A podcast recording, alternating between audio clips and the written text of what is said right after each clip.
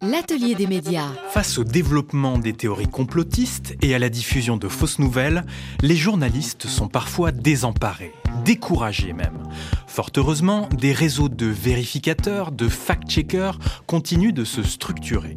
Pour lutter contre la désinformation, il y a aussi des journalistes qui ont fait le choix d'associer les citoyens au processus de vérification de l'information. C'est le cas d'Aude Favre, qui à ce micro, en juillet 2020, il y a plus de trois ans donc, nous raconter un projet qu'elle tentait de mettre en place avec sa chaîne YouTube et le réseau Discord. Une rédaction collaborative anti-fake news. J'y crois. Enfin, moi, je, de toute façon, si je ne croyais pas en ce que je faisais, je ne serais pas là, j'aurais pas créé ma chaîne, etc. Je suis souvent portée par ce genre de, de vision euh, qui me fait penser que c'est là que ça se joue et je pense que ça va se faire et j'y crois. Et surtout je suis portée en fait par la communauté qui euh, voilà encore hier sur Discord c'est une espèce de deuxième famille en fait 1000 personnes qui sont là qui se marrent qui ont envie d'enquêter qui m'envoient des dossiers à gauche à droite euh, une bienveillance totale et des gens qui sont à fond. Et ben ça ça porte en fait. Salut, c'est Steven Jambeau, vous écoutez l'atelier des médias de RFI. Pendant une vingtaine de minutes à la radio et une trentaine en podcast, on va discuter de ce projet qui en trois ans a pleinement pris forme et porte un nom, Citizen Facts. RFI. Bonjour Aude Favre. Bonjour, je suis ravie d'être là. Merci pour l'invitation. Qu'est-ce que ça fait de se réécouter plus de trois ans après? Ben, ça fait bizarre. Je j'aime pas du tout ma voix. Ça, c'est une chose non, mais au-delà de ça, euh, je suis très très reconnaissante à RFI parce qu'effectivement, et notamment à toi, c'est tu étais le premier à vraiment s'intéresser à ce projet. Tu sais, quand tu te lances dans un projet, t'aimes bien tester un petit peu les réactions des gens et le fait que RFI euh, s'intéresse à mon humble projet euh, était pour moi hyper encourageant. Ce que je constate aussi, c'est que mon énergie, elle a pas changé elle a peut-être décuplé en fait. S'il y a eu un changement, c'est vraiment celui-là. Et c'est vrai que je suis assez fière du résultat euh, qui, j'espère, plaira euh, au maximum de gens euh, et surtout aux, personnes qui ont donné de leur temps. Et il y en a beaucoup aux enquêtes qu'on a faites vraiment ensemble. Voilà, moi je considère que l'avenir du journalisme, c'est vraiment la co-construction de l'information. Tu parles même d'aventure collective pour ce projet.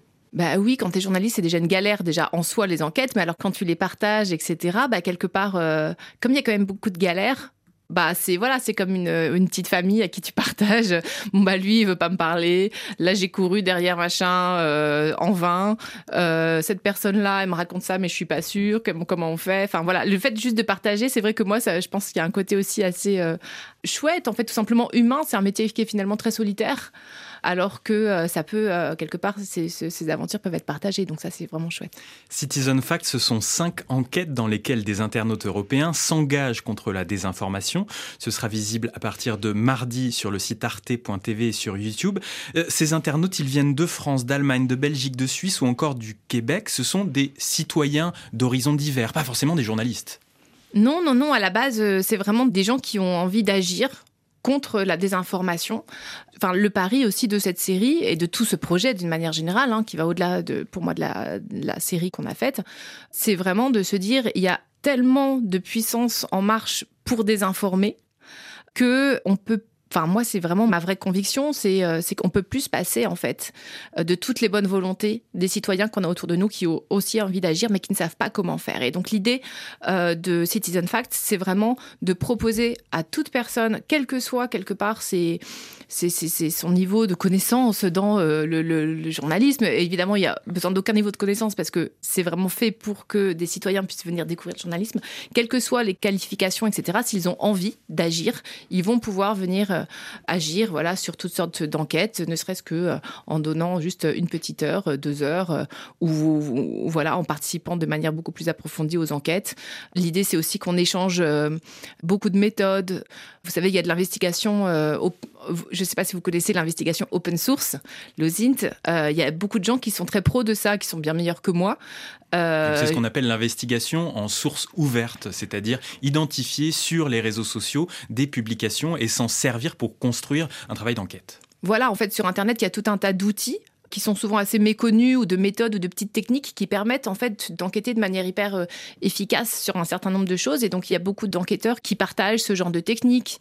C'est aussi voilà, on s'entraide. Moi-même, j'apprends énormément. Hein. vraiment, euh, c'est moi qui ai quelque part euh, fondé ce projet et Sylvain Louvet m'a aidé à le porter. Mais vraiment, ceux qui le font au quotidien et ceux qui m'apprennent à moi aussi énormément de choses, c'est vraiment les gens qui sont à l'intérieur. Haute Favre, l'idée ici, ce n'était pas juste de faire une formation au fact-checking comme on en voit de plus en plus pour le plus grand nombre, mais d'associer au processus de création et de vérification de l'information des gens dont ce n'est pas le métier du tout. Ben oui, finalement. Moi, je sais pas si j'aime la poterie, euh, ça va m'intéresser de pouvoir aider un potier à faire euh, son petit, je sais pas quoi, euh, son comment on appelle ça Un vase. Ah, oui, voilà. non, je pensais au truc que là, les cigarettes, là, un cendrier, parce que ça me paraît pas trop compliqué le cendrier. Mais donc en fait, pourquoi pas venir découvrir en fait Et il y a beaucoup de gens qui viennent aussi avec circonspection. Hein, je veux dire, qu'est-ce que c'est que cette journaliste Comment est-ce que voilà, elle fait Comment est-ce qu'il y a beaucoup de gens qui sont assez méfiants aussi, hein, qui peuvent venir découvrir et trouver si ça les convainc, une, manière d'enquêter ou d'apporter leur pierre à l'édifice. Et un des credos, c'est justement le do it yourself, le DIY, comme on dit, donc le faites-le vous-même. N'attendez pas que d'autres vérifient l'information pour vous. Vous pouvez aussi agir et, vous avez votre rôle à jouer. Mais L'idée, c'est de faire boule de neige, c'est-à-dire qu'en fait, si chacun s'arme contre la manipulation, oui, là on est, euh, enfin voilà, il y, a plus de 1000 personnes qui ont rejoint le serveur. Si chacun s'arme, si chacun propage du coup autour de lui quelques techniques, quelques méthodes, quelques, l'idée c'est vraiment de massifier en fait ce mouvement anti-intox quelque part et de rendre ça assez viral. Par exemple, c'est tout bête, mais euh, euh, une des, un des citoyens dans la rédaction écrit dans son journal d'entreprise sur les fake news maintenant, depuis quelques temps. Je trouve ça vraiment très, très chouette. Voilà, je suis assez fière. Je me dis, tiens, c'est chouette, il s'est vraiment emparé du sujet.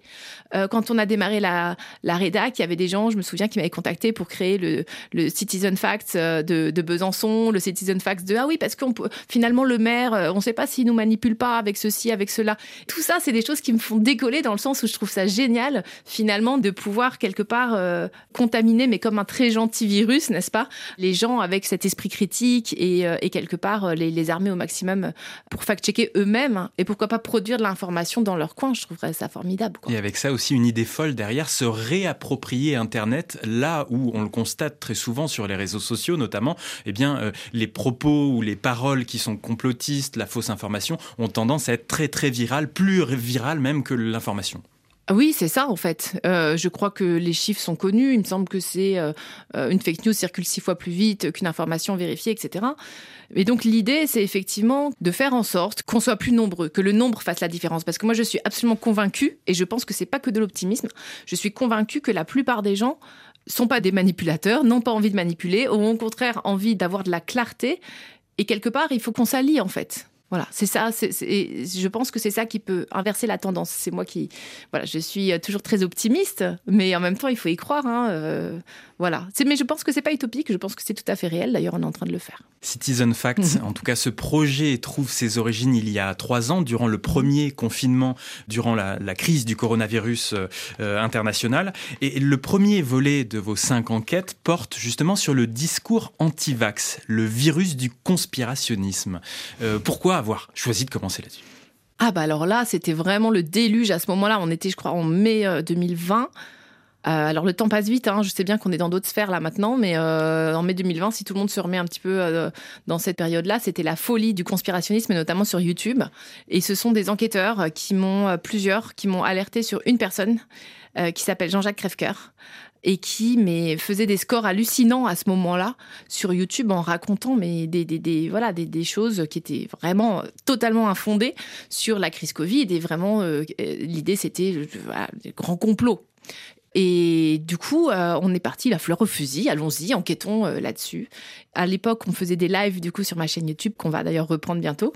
Et euh, l'idée, c'était d'enquêter sur un aspect à chaque fois. Chaque semaine, on se retrouve, on enquête ensemble en live, mais en mode freestyle complet sur tel ou tel aspect, tel ou tel et en fait, toute cette énergie, il y a quand même des gens qui m'envoyaient des PDF de 18 pages avec des notes de bas de page sur tout ce qu'ils avaient trouvé, etc. Enfin, les gens étaient très, très volontaires euh, à, participer à cette enquête parce que notamment aussi parce qu'à ce moment-là, il y a beaucoup de familles qui se déchiraient voilà, entre celui qui veut pas se vacciner, anti-masque, euh, etc. Enfin, vous voyez, bref, il n'y avait pas encore les vaccins, mais c'était, il y avait beaucoup de familles qui commençaient à se déchirer, notamment sur ces questions. Donc, beaucoup de gens qui étaient volontaires pour enquêter. Et donc, ça a été notre première enquête euh, sur ce, personnage, notamment qui s'appelle Jean-Jacques Crèvecoeur, mais qui aujourd'hui est d'ailleurs sans certitude, je pense que la rédaction a, joué là-dessus, qui d'ailleurs n'a plus voix au chapitre sur YouTube parce qu'un certain nombre d'enquêteurs de la rédaction l'ont signalé, ont signalé ces vidéos. Et j'ai moi-même appelé YouTube dans le cadre de mon enquête pour savoir comment ça se faisait euh, qu'une personne puisse avoir une telle aura sur leur réseau. Et, c'est vrai que quelques jours plus tard, euh, finalement, la chaîne a été supprimée. Peut-être que ce n'était pas de notre fait, mais je ne peux pas m'empêcher de penser que ça a peut-être joué. Haute Favre, tu crois profondément en l'intelligence collective. Et pourtant, face à une communauté d'un millier de membres sur Discord, j'imagine qu'il y a eu des points de friction, des désaccords. Euh, ça a dû batailler sévère parfois, j'imagine.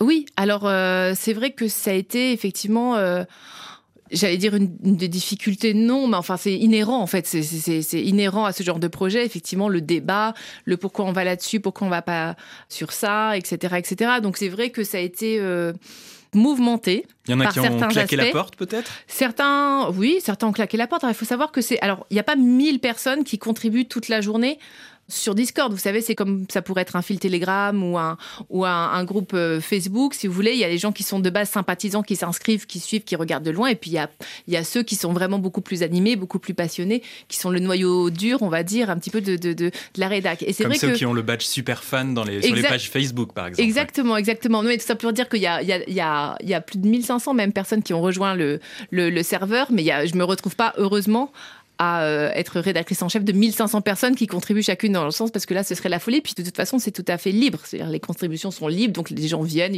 l'enquête les intéresse les intéresse pas. Voilà ils passent leur chemin ils reviennent plus tard. Enfin c'est tout ça est et donc oui, ça, ça, a pu être euh, un peu houleux par certains aspects parce qu'il faut trancher. Il faut trancher, il faut avancer. Il y a aussi cette dimension-là qui est toute bête, mais qui est qu'on n'a pas le temps en fait. On n'a pas le temps de tergiverser pendant deux semaines sur est-ce qu'on prend tel axe ou tel autre. Et ça, c'est aussi la réalité du journalisme, c'est aussi partager la réalité du métier. Et donc oui, bah, j'ai décidé qu'en fait, je pense vraiment que c'est plus intéressant d'aller dans ce sens-là. Et ben tu as toujours et forcément des gens qui disent bah non moi je suis pas d'accord je pense que c'était mieux d'aller dans l'autre sens. Bah écoute je, suis désolée. Je suis désolée des fois euh, faut trancher et, peut-être que c'est toi qui avais raison dans le fond c'est pas une science exacte. Il euh, y a pas tous les sujets sont intéressants mais c'est vrai que la difficulté c'est de pas se noyer. Il y a beaucoup de gens dans, chaque sujet qui auraient aimé aller aussi sur tel plutôt sur tel aspect creuser plus etc mais je veux dire euh, choisir c'est renoncer comme dit mon papa Et donc, c'est vrai que le journalisme, c'est très frustrant par cet aspect-là. Tu, voilà, tu te tiens à ça et tant pis, tu ne traiteras pas ci, pas ça, pas ça, pas ça, pas ça, pas ça. Et c'est vrai que c'est un petit deuil qu'il faut faire de certains aspects des enquêtes, mais c'est obligatoire. Quoi. Dans ces cinq épisodes de 35 minutes, Aude, tu te mets en scène et tu mets en scène les citoyens pour lesquels et avec lesquels tu as travaillé. Euh, montrer euh, efficacement la fabrique de l'info et déconstruire les fausses informations, ça passait par ça aussi? Ben, alors ça, c'est vrai que c'est quelque chose qui a fait pas mal de débats. Est-ce qu'il faut montrer nos visages ou pas? Alors après, moi, je fais euh, de l'audiovisuel, donc sans visage, je voyais difficilement, euh, voilà, je, voyais difficilement le, le, enfin, je voyais pas du tout. En fait, le documentaire était impossible à faire. Donc c'est vrai que voilà, il y a eu aussi beaucoup de discussions par rapport à ça. Mais voilà, j'ai essayé hein, du, mieux que je pouvais de faire en sorte, euh, d'ailleurs avec euh, avec euh, Najib, Nil, qui m'aidait aussi à, la production à Babel, on a essayé de faire en sorte que tout le monde puisse avoir sa place. C'est pas grave si tu veux pas montrer ton visage, si tu veux pas, voilà, enfin, on a fait en sorte que tout le monde puisse quelque part contribuer, que ce soit même par écrit, etc. Tout ça a été pareil, des arbitrages qui ont parfois déplu à l'un, plus à l'autre. Enfin voilà, tout ça est très compliqué. Moi, je suis quelqu'un, j'ai toujours envie que tout le monde soit content, mais forcément, euh, voilà, il y a quelques choix qui font des mécontents. Mais c'est sûr que pour moi, c'est tellement chouette de montrer les visages de ces gens-là qui s'engagent, mine de rien. Enfin, je veux dire, c'est pas rien. Moi, je suis très admirative de beaucoup de gens dans la rédaction qui, euh, je veux dire, sur leur temps libre, se disent tiens, je vais aider euh, pour une enquête sur Wikipédia, pour une enquête sur le discours anti-VG. Je vais, je vais aider, je vais prendre du temps, je vais passer une heure, deux heures, je vais creuser. Enfin, je trouve ça très beau en fait, et vraiment, je les salue parce que c'est, je trouve ça quelque part remarquable, vraiment. Réalisation est soignée. On voit beaucoup de visio aussi justement pour voir euh, ces nombreux visages sans que tout le monde ait besoin de se déplacer systématiquement. Mm. Euh, c'est très rythmé euh, et c'est très actuel avec beaucoup de, de discussions, de, de chat, notamment sur le serveur Discord, où on te voit dire Hello les amis, euh, pour parler à toute cette communauté. Salut les amis. Ah, mais moi je suis là, je suis, moi je suis une maman, hein. moi je suis. J'aurais pu dire Hello les enfants. non, je rigole, mais euh, euh, j'ai besoin de sentir qu'on est une petite famille, un peu comme je disais d'ailleurs il y a trois ans, tiens. Je disais pas ça tout à l'heure dans l'extrait. Bah oui, c'est des amis finalement. Alors ce qui est très rigolo, c'est que c'est des gens souvent que j'ai jamais rencontrés. Euh, encore une fois, hein, il y a des gens vraiment, enfin pas de toute la francophonie, mais vraiment de, de, de, plein de pays différents, etc. Notre socle commun, c'est qu'on parle tous français. Mais c'est vrai qu'il y en a qui deviennent vraiment des potes. Et c'est assez chouette. C'est des gens que je connaissais nulle part, qui ont une vie euh, mais aux antipodes de la mienne, mais pour une raison, que ce soit une tata qui s'est démédicalisée et ça a été un enfer, que ce soit euh, un ancien scientifique qui en peut plus parce que en fait euh, le, voilà le climato-scepticisme il, voilà ça le rend fou etc chacun vient avec ses propres petites raisons quelque part d'enquêter et d'agir. Et ensemble bah oui je ce serait intéressant de leur demander. D'ailleurs, là, je suis interrogée, je suis presque mal à l'aise parce que je trouve que c'est eux qui devraient être interrogés. Tout ça, on l'a fait ensemble. Mais euh, c'est vrai que j'aimerais savoir, eux, comment ils considèrent ça. Mais moi, je considère que c'est une petite famille, ouais. Tu as parlé, tu as utilisé le terme de rédaction pour parler euh, de cette communauté. Euh, mm. Pour toi, justement, il serait sain qu'il y ait davantage de non-journalistes qui constituent une rédaction? Alors, oui. Et j'en profite pour déminer quelque chose, c'est-à-dire que j'ai souvent eu cette remarque non, le journalisme, c'est un métier. On ne peut pas être. Euh, voilà, il, faut apprendre, il faut faire des études, etc. Et après, tu peux enquêter. L'idée de Citizen Facts, c'est pas que les gens remplacent les journalistes. Hein. Je pense d'ailleurs, à mon avis, il y a un sondage intéressant à faire. Je pense qu'il n'y a aucun, ou alors une proportion infime de gens qui voudraient être journalistes ou qui considèrent qu'ils peuvent être journalistes ou qui sont. C'est pas du tout l'idée. L'idée, c'est d'allier nos compétences.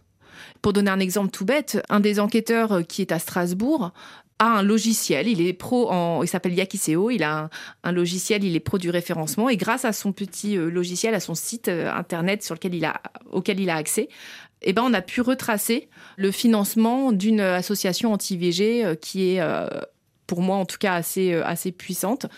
Et voilà, en fait, lui, il n'a pas envie d'être journaliste. Il le sera jamais, c'est pas son truc. Simplement, salut Aude, j'ai cet outil, vas-y, je regarde. Et ça donne au final un sujet de 30 minutes où on a pu faire des révélations mais des exemples comme ça, il y en a, il y en a plein. Il y a plein de gens qui, euh, enfin, je me souviens d'une d'une juriste aussi qui avait passé plusieurs jours. Au final, ça ça avait rien donné, mais à éplucher les mentions légales d'un site, etc. Et finalement, pourquoi on s'allierait pas tous? Haute Favre, je me souviens que pour lancer ce projet, il y a plus de trois ans, tu avais lancé une campagne de financement participatif. Euh, l'information a un coût, euh, il faut le rappeler, le travail journalistique mérite salaire, même s'il peine parfois à nourrir son homme. Mm. Euh, qu'en est-il de ta situation à toi, Haute Favre à la base, c'est vrai que j'avais lancé cette campagne tout simplement en prévision de tous les mois qu'il me faudrait pour vendre quelque part le projet à Arte. Parce que quand on fait ça aussi, c'est peut-être assez peu connu, mais quand on, construit comme ça des projets aussi grands, euh, il y a un développement qui est énorme, il y a euh, de multiples rendez-vous, il y a des, beaucoup de choses pour lesquelles voilà, bah, aucun argent quelque part ne rentre. Et donc moi, le pari, c'était écoutez, s'il vous plaît, euh, si vous croyez en ce projet, soutenez-moi. ça va m'aider pendant toute cette phase où en fait, je serai en train de développer ça pour permettre à la série d'exister. Ensuite, bah, durant la série, du coup, ça allait mieux parce que euh, c'était vraiment euh, un, programme euh, Arte avec la production Babel. Donc, j'étais tout simplement payée hein, comme une journaliste normale sur ce programme. Et c'est vrai que là, depuis, bah là, c'est la galère. je le cache pas. Enfin, c'est vraiment la question, c'est comment tu vas financièrement. C'est pas terrible. Mais du coup, voilà, je, réfléchis à relancer la chaîne, à relancer les lives, tout ce côté un peu monétisation, je suis très mauvaise à ça. Euh, j'ai toujours l'impression de d'embêter les gens, de de, de quémander, etc. Et à un moment donné, c'est vrai qu'en même, en même temps, euh, on peut pas. Voilà, le, le, projet est, tellement euh, ambitieux et tellement, il vaut pour moi tellement le coup que c'est vrai qu'il faudrait que je sollicite un peu davantage. Voilà, les gens. Mais j'ai toujours ce, je sais pas, un peu cette, c'est bête, hein, le rapport à l'argent qu'on a. Je sais pas pourquoi, je me sens toujours un peu mal. Non, mais c'est vrai. Mais, euh, mais je me sens mal, mais en même temps, quand tu es vraiment à la rue, il faut y aller. Donc, euh, on va bientôt euh, s'organiser pour monétiser un peu mieux voilà, un certain nombre de contenus. Par exemple, donner accès à des ateliers fact-checking contre voilà une petite obole chaque mois, donner accès à un certain nombre de choses. C'est ce que je vais essayer de faire pour perdurer parce que là, du coup, la série est finie, mais l'idée, c'est de, de rassembler encore plus de gens, qu'on se fédère encore plus, peut-être créer une association aussi. Donc tout ça va demander encore beaucoup de temps et donc forcément un peu d'argent. Donc je suis en train de réfléchir à, la suite à ce niveau-là. Haute Fave, tu es très impliqué dans des dispositifs d'éducation aux médias et à l'information, l'EMI, notamment avec l'association euh, Fake Off. Tu as remporté aux, dernières assises du journalisme de Tours euh, un prix, justement, en EMI. Félicitations. Que signifie ce prix pour toi? Très sincèrement, c'est un prix que j'ai accepté avec grand plaisir euh, et qui vient récompenser évidemment, comme vous dites, les, trois ans que j'ai passés à, ce, à cette série, etc. Mais c'est un prix qui, pour moi, de, de, doit être partagé avec, euh, avec tous ces gens qui, euh, qui, qui, ont donné tellement, quelque part, pour, euh, pour ces enquêtes et qui me donnent tellement d'espoir. En fait, moi, je marche beaucoup à l'espoir. Hein, par les temps qui courent, ça, ça fait pas de mal. Et donc, ce, ce prix-là, il me donne de l'espoir. Il me dit que, quelque part, je pense qu'on a trouvé quelque chose. Quand je dis on, c'est vraiment, je pense que c'est vraiment collectif, quoi. On a trouvé une manière de faire qui, pour moi, peut peut-être euh, euh, marquer un peu les, prémices de du journalisme de demain. Quoi. C'est ça que ça signifie. Alors justement, nous sommes sur RFI qui dispose de plus de 100 émetteurs radio à travers le monde, auxquels il faut ajouter les ondes courtes, les radios partenaires et évidemment les podcasts disponibles sur toutes les plateformes d'écoute.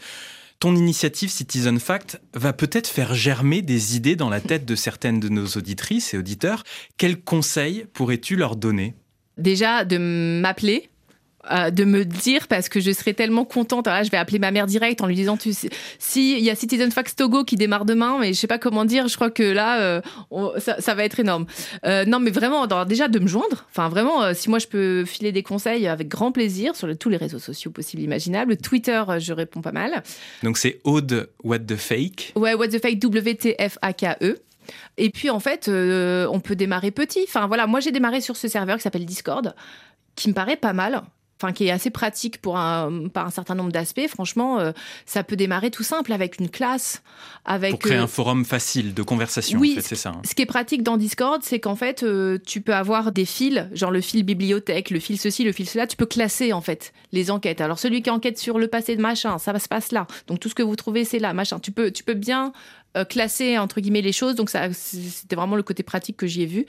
Et donc vraiment démarrer un Discord avec, euh, allez, ne serait-ce que 10 personnes, 10, euh, 15, euh, essayer de produire des petites enquêtes ensemble. C'est vraiment de l'éducation populaire, mais vous verrez, les journalistes qui, vous verrez que vous serez surpris. En fait, vous allez apprendre peut-être plus de choses encore que vous allez apprendre aux personnes qui sont, parce que y a, les gens sont pleins de ressources, les gens sont pleins d'envie.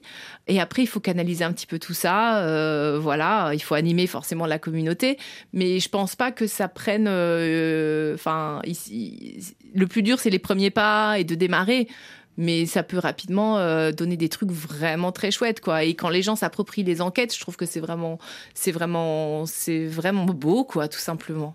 Ce sera le mot de la fin ce sera ah chronophage mais, il faut être passionné on va finir sur la beauté ouais ça me va bien là Citizen Fact, ce sont 5 épisodes de 35 minutes à voir sur arte.tv et sur YouTube. Merci Haute Favre et à bientôt, je n'en doute pas. Eh ben avec, ce sera avec grand plaisir. Appelez-moi le Togo. On va vers ça. Pour celles et ceux qui viennent d'attraper au vol cette conversation, il est possible de la réécouter dès maintenant et en version longue sur le podcast de l'Atelier des médias. On va terminer cette émission avec Mondoblog Audio qui vous fait entendre les voix de la communauté des blogueuses et blogueurs francophones de RFI. Vous ne le savez sans doute pas, personnellement je le découvre, en Côte d'Ivoire, beaucoup de taxis roulent au gaz butane. À Yamoussoukro par exemple, la capitale, les trois quarts des taxis qui circulent en ville utilisent ce carburant plutôt que l'essence pour faire des économies. Mais avoir une bouteille de gaz dans le coffre peut parfois poser quelques soucis. Allez, je ne vous en dis pas plus, partons en Côte d'Ivoire avec notre mondoblogueur Siakado Bamba qui nous raconte les dessous d'un trajet en taxi dans la ville de Daloa. En Côte d'Ivoire, les chauffeurs de taxi sont devenus fous du gaz butane. Ils utilisent ce gaz comme combustible pour faire fonctionner leur véhicule. Récemment, j'ai pris un taxi à Daloa. J'étais confortablement installé sur mon siège quand j'ai senti une odeur persistante, vraiment bizarre. J'ai éternué et je me suis écrié Mais c'est du gaz Le chauffeur a acquiescé et s'est excusé. Aujourd'hui, les réservoirs d'essence des taxis et des bus sont souvent remplacés par des bonbons de gaz. L'avantage, c'est que le butane rejette 20% de CO2 en moins que les carburants habituels. Les transporteurs ivoiriens seraient donc tous devenus écolos Pas si sûr. En réalité, l'intérêt des chauffeurs de taxi pour le gaz butane est avant tout financier. Il est peu cher et facilement accessible. Cela donne une alternative aux chauffeurs qui font face aux coûts très élevés des hydrocarbures comme l'essence et le gasoil. Grâce au gaz butane, ils font plus de bénéfices. Ce changement de carburant s'est opéré après la flambée du prix du pétrole. Le contexte international a créé une telle hausse des prix à la pompe que les taxis ivoiriens ne pouvaient plus suivre. C'est comme ça que le gaz butane a pris le dessus en Côte d'Ivoire et aussi dans de nombreux pays voisins. Le phénomène n'est pas nouveau, mais il s'est amplifié. Madou, le chauffeur de mon taxi à Daloa, m'a expliqué qu'auparavant, il devait faire le plein d'essence chaque matin pour pouvoir rouler toute la journée. Cela lui coûtait 25 000 francs CFA. Il arrivait à peine à sa sortie. Mais maintenant, avec deux bonbons de gaz butane qui ne lui coûtent que 5 000 francs, ça va beaucoup mieux. La plupart des taxis installent donc des bonbons de gaz dans leur coffre avec l'aide de garagistes pour quelques milliers de francs CFA. On peut être admiratif de cette ingéniosité, mais il faut tout de même dire l'extrême dangerosité du processus. En vérité, ces taxis sont de véritables engins explosifs. Le butane peut être utilisé sans risque si la température n'excède pas les 50 degrés Celsius. Or, dans nos régions, la température avoisine souvent ce seuil. Depuis plusieurs années, pour protéger les citoyens de tout accident, le gouvernement ivoirien interdit l'utilisation du gaz comme carburant. Mais les forces de sécurité ont visiblement d'autres chats à fouetter. L'État paraît faible et les acteurs de cette activité font croire que les risques sont plus imaginaires que réels. Moi, j'aimerais dire à tous les transporteurs de Côte d'Ivoire, qu'ils soient bus ou taxi, pour tous vos concitoyens, dites stop au gaz butane et arrêtez de transporter vos passagers avec des explosifs. mondoblog.org C'était Siaka de Ouattara Bamba, un de nos mondoblogueurs en Côte d'Ivoire. Cet épisode de Mondoblog Audio a été orchestré par Thibaut Mata. Pour en écouter d'autres, rendez-vous sur mondoblog.org. C'est la fin de l'atelier des médias réalisé par Simon de Creuse que je remercie. Cette émission et les précédentes peuvent être écoutées gratuitement sur les plateformes de podcast de votre choix. Spotify, Apple Podcast, Deezer, les applications Radio France, évidemment RFI Pure Radio. Pour me contacter, envoyez-moi un mail à l'adresse atelier.rfi.fr, un message sur les réseaux sociaux X ou LinkedIn. Je vous donne rendez-vous la semaine prochaine pour un nouveau numéro de l'Atelier des médias.